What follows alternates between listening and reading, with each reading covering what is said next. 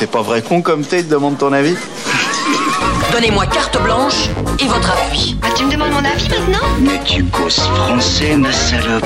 Je ne le cause pas, je le parle. Mais vous m'aviez donné carte blanche. C'est ma raison de plus pour faire attention. Je suis venu et j'avais envie de vous parler d'un truc qui me tient vachement à cœur, c'est l'imaginaire fantastique du cinéma en, en règle générale. Et euh, vous serez, je pense, à peu près euh, toutes et tous d'accord pour dire qu'en fait cet imaginaire fantastique, c'est quand même largement majoritairement construit sur euh, les représentations que nous livre le cinéma américain euh, depuis euh, la fin de la Seconde Guerre mondiale, grosso merdo, pour dire ça vite. Donc du coup, voilà, les années 50, 70, on peut penser à la Hammer évidemment, ressortent les vieux monstres de la littérature, le vampire, le loup-garou, l'homme invisible, Frankenstein, etc a construit également ses propres monstres dans les années 70. Euh, les zombies, les boogeyman, les boogeyman, il y en a des tétrachiers. Euh, Freddy, Michael Myers, Jason, Leatherface, Pinhead, dans l'espace et Alien et Predator. Et 50 ans plus tard, aujourd'hui, on n'en sort pas. On n'en sort pas parce que c'est l'ère des franchises, l'ère des résurrections. On refait ces films, on ressort ces personnages-là, comme si on n'était plus capable d'inventer quoi que ce soit. Et ça, pour moi, ça, ça aujourd'hui, c'est cet imaginaire-là qui arrive à dominer et à écraser notre imaginaire collectif euh, fantastique. Là où je veux en venir, c'est que, en fait, je fais un lien avec euh, cet imaginaire écrasant la difficulté qu'on peut avoir en France à faire des films de genre. Notre notre cinéma euh, qu'on connaît, le cinéma français, le cinéma de l'exception culturelle qui est si prompt euh, à faire euh, et à se perdre dans les abîmes de l'intimité et de, la, dissection des, des affects humains, est en fait, à mon avis, incapable et ne s'est pas rendu capable de gérer cet imaginaire fantastique et cet imaginaire merveilleux ou horrifique. Si on résume ça en deux mots, qui se fout d'un nouveau film de zombies à Paris?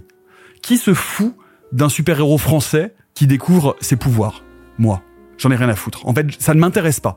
Ça m'intéresse pas pourquoi? Parce que c'est recycler un imaginaire qui est un imaginaire importé. C'est pas le nôtre, en fait. Et ce que je regrette, c'est que la France, mais pas seulement la France, l'Europe, on regorge d'histoires, on regorge de mythologie, de légendes. Il suffit en fait de se baisser pour ramasser. Je peux en citer quelques-uns. L'Ancou, la Vouivre, la Bête du Gévaudan, la Chasse sauvage, le Conte immortel de Saint-Germain, Barbe bleue. On dégueule de légendes arthuriennes, de druidisme, les possédés de Doudin. On a tellement de contes et de légendes locales qui se comptent littéralement, mais littéralement par milliers. Là, je cite les plus connus, mais il y en a partout. Il y en a tous les coins, dans toutes les régions, dans tous les départements.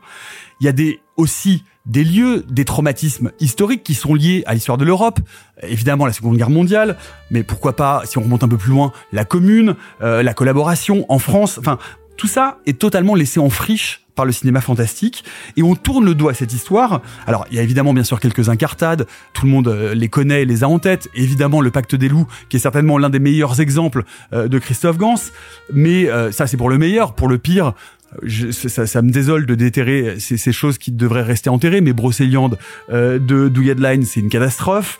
On va pas parler du récent Ogre euh, de Arnaud Malherbe, qui est d'un embarras absolu.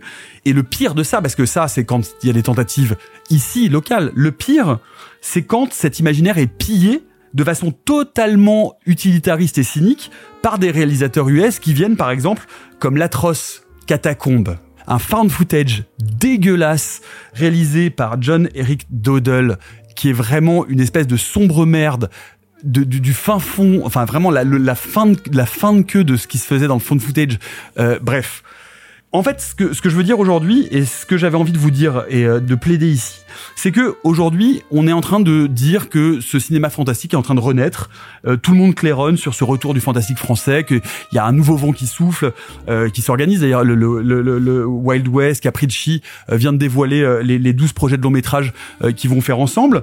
Alors, du coup, ce que je voulais dire ici, c'est de faire une sorte de vœu pieux que notre imaginaire collectif, qui est si riche, qui est si fécond, soit un tant soit peu exploité, utilisé, valorisé, raconté, qu'on retrouve pas euh, d'énième film qui soit calqué sur la pauvreté euh, des blockbusters euh, horrifiques euh, états-uniens qui nous arrivent encore en masse. Alors, Évidemment, pas de méprise. Hein. Je suis pas en train de dire qu'il faut glorifier un cinéma national dans une, une, sorte de zémourisme triomphant. Faut dire il faut filmer ces mythes français. C'est évidemment pas du tout ça mon discours, loin s'en faut. Mais de dire que dans ces mythes-là, dans cette imaginaire-là, il y a un cinéma singulier à développer qui se démarque, qui puisse creuser ses propres sillons, qui puisse faire vivre euh, notre imaginaire collectif, qui puisse créer des nouveaux récits au lieu de gaver des franchises qui sont déjà obèses et qui dévitalisent complètement le genre au lieu de le renouveler. Bref, Dieu nous préserve donc d'un film de monstres marins géants en bête somme, d'une invasion extraterrestre dans le Pays Basque ou,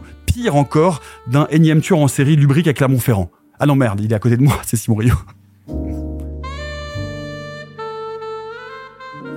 Pour écouter d'autres éditos des membres de Pardon le cinéma, rendez-vous chaque vendredi dans les épisodes classiques ou le lundi en diffusion indépendante.